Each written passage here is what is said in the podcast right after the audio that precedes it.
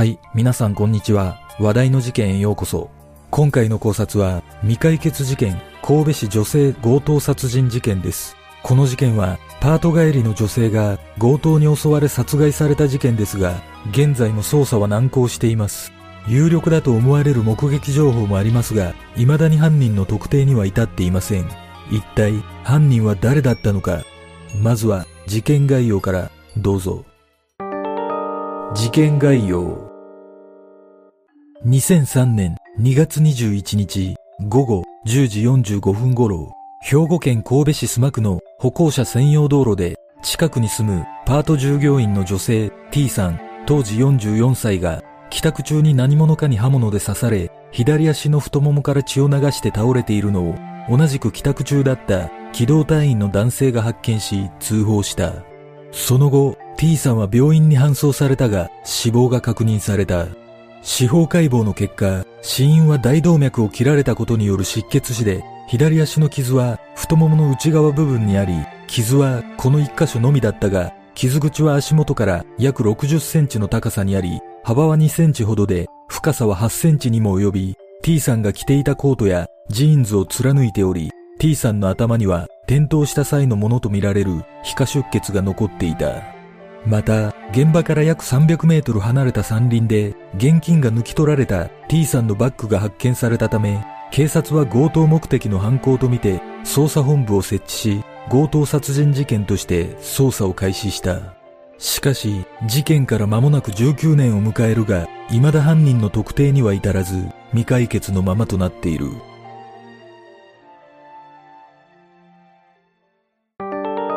現場の状況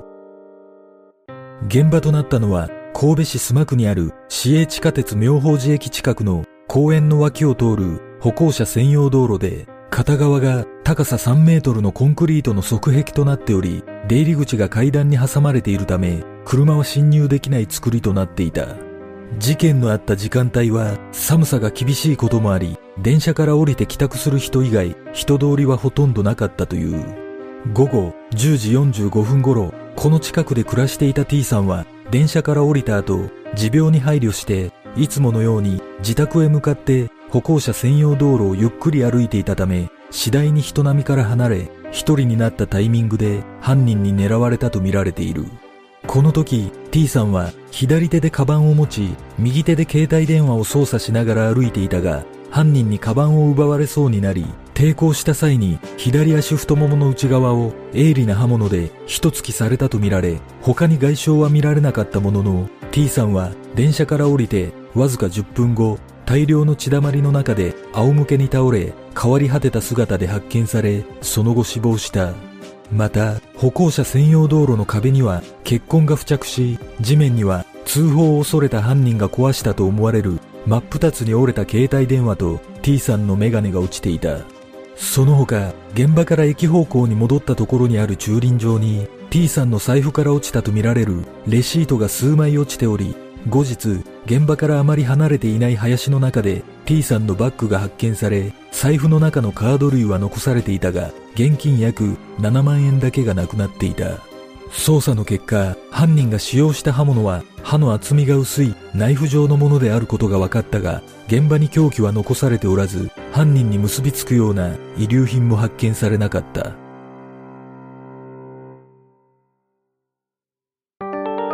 目撃情報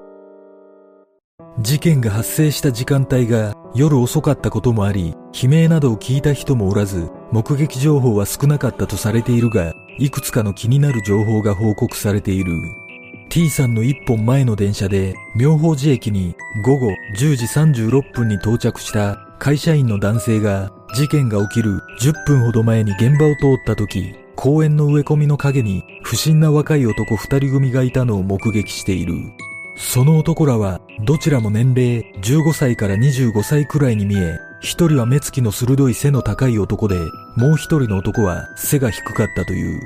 また、午後10時40分過ぎ、自営業の男性が駅から自宅に向かう際、数メートル前を歩いていた中年の女性が公園のベンチで立ち止まり、周囲を伺う様子を見せていたとされ、その女性は茶色のコートに黒いズボンだったとの証言があり、さらに同じ時間帯に近くに住む女子高生が同じく公園のベンチにメガネをかけ茶色っぽいコートを着ている40代の女性が座っているのを目撃したとの情報があり、なぜこんな時間に女の人が一人でと不審に思ったという。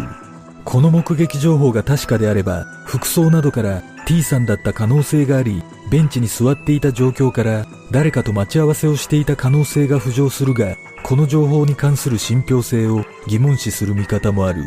そして事件から約10ヶ月後の12月、事件現場でおじいさんが泣きながら手を合わせて申し訳ない、うちの孫が、などと何度も謝っている姿を見たという情報が浮上し、捜査本部もこの情報は把握していたとされているが、結局誰のことなのかはわからなかったという。現在、警察に寄せられる情報は年々少なくなっているが、T さんの夫は今だからこそ言えるという情報が一つでも多く集まるように、些細なことでも連絡してほしいと呼びかけている。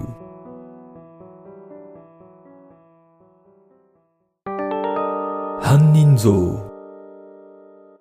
現在、最も有力だと見られている犯人像は、目撃情報のあった若い男二人組とされている。犯人は、駅から確実に人が来る場所に身を潜めていることからも、土地勘があった可能性が高く、遊ぶ金欲しさから犯行に及んだのではないかとの見方が強い。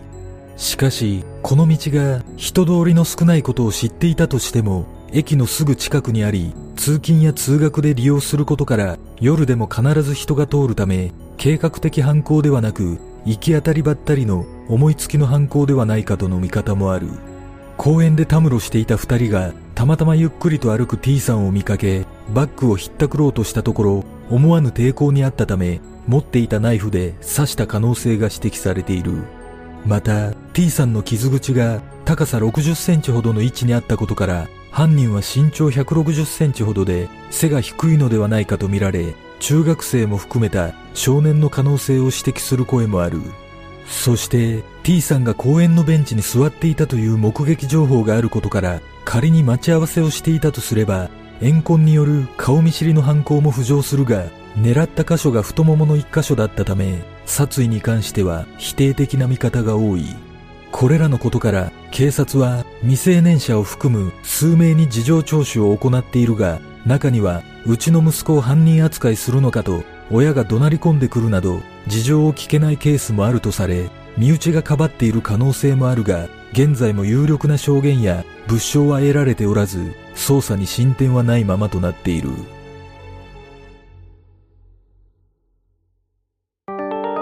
夫の願い。殺害された T さんは夫と息子2人の4人家族で暮らしており事件当時長男は高校1年生で次男は小学5年生という難しい年頃だったにもかかわらず、突然母親である T さんを奪われ、T さんの夫は一人で息子らを抱えることになり、転職を余儀なくされたという。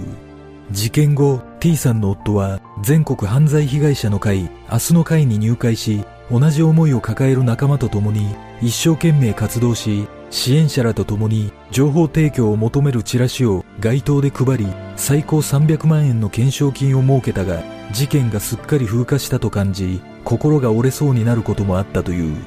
それでも諦めることなく、殺人事件などの時効をなくすための活動に力を注ぎ、2010年に時効が撤廃された後、2018年6月に明日の会は解散されたが、関西の犯罪被害者らと共につなぐ会を立ち上げ、代表理事を務めるなど、刑事司法のあり方についても疑問を呈している。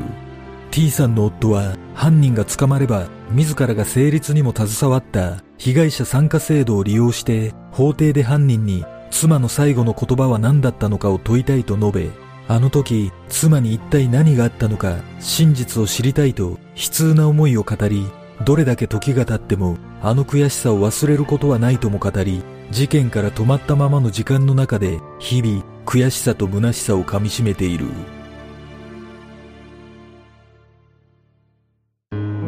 件の真相とは？この事件はこれまでに捜査員延べ5万人以上を投入し捜査を行っているが目撃されている若い2人組の男は未だ特定されていない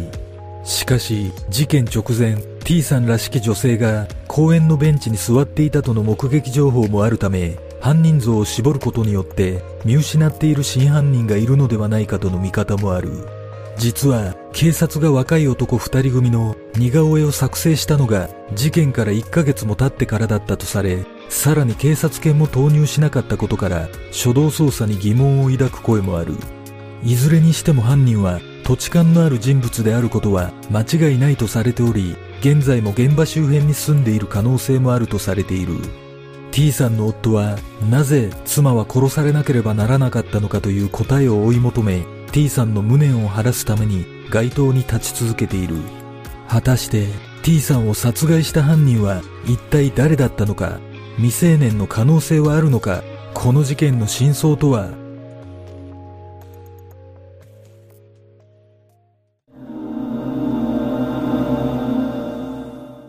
この事件は状況だけを見ると金目当ての強盗に見えますが、私が気になる点は T さんが公園のベンチに座っていたという目撃情報です。一人だけの証言なら見間違いなども考えられますが、同じような証言が二人から得られているため、信憑性があるような気がします。仮に T さんが公園のベンチで座っていたとすれば、誰かと待ち合わせをしていた可能性なども考えられるため、顔見知りの犯行の線が浮上します。携帯が真っ二つに折られていることからも何かしらの証拠を隠すためだったと考えることもできるので強盗に見せかけたという可能性もあるのではないでしょうか仮に単なる強盗だとすれば携帯から足がつくことは考えられないのでわざわざ携帯を壊す必要はないとも感じます。ただ T さんに対する怨恨が動機だとすれば刃物で刺した場所が太ももの一箇所だったため殺意があったとすれば腑に落ちない点もあります。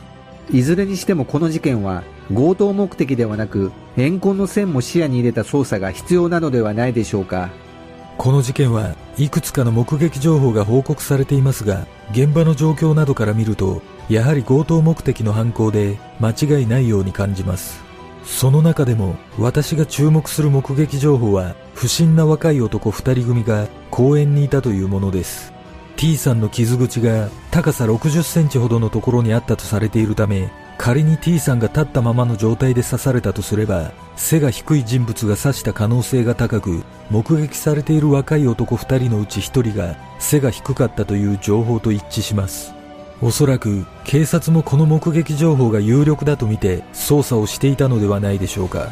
しかし、犯人の特定に至らなかったことを考えると、やはり未成年がこの事件に関与していたような気がします。そして気になる点としては T さんのバッグや携帯などの所持品から犯人の指紋が検出されなかったのかという点です。仮に指紋が検出されていないとすれば手袋をしていた可能性があるため突発的な思いつきの犯行ではなくある程度計画的に実行した可能性があります。だとすればやはり土地勘のある人物だった可能性が高いと感じます。おそらく犯人の計画では金を持っていそうな女性をターゲットにし刃物で脅して金を奪うといった流れを想定していたと思われますが思わぬ抵抗にあったため殺意はなかったものの力任せに T さんの太ももを刺したのではないでしょうか。もしかしたら T さんの携帯が折れていたのは片手に携帯を持っていたため激しい抵抗をした際に折れてしまったのかもしれません。この事件は犯行動機なども短絡的な印象が否めないため、当時から現場周辺でこのような犯行を繰り返していた未成年がいたような気がします。もしかしたら当時警察が事情聴取を行った未成年の中に真犯人が潜んでいたのかもしれません。皆さんはどんな考察をするでしょうか？